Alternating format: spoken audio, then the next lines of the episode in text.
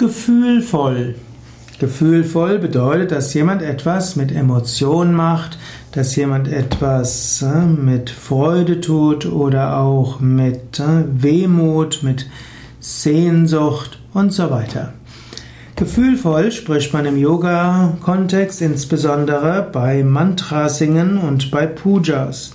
Gerade im Bhakti-Yoga, im Yoga der Hingabe, spielen Gefühle eine große Rolle. Und so gilt es beim Mantrasingen, seine Gefühle hineinzubringen. Ja, man sagt gerne, gefühlvolles Mantrasingen hilft, das Herz zu öffnen, Gott zu erfahren, Freude zu spüren.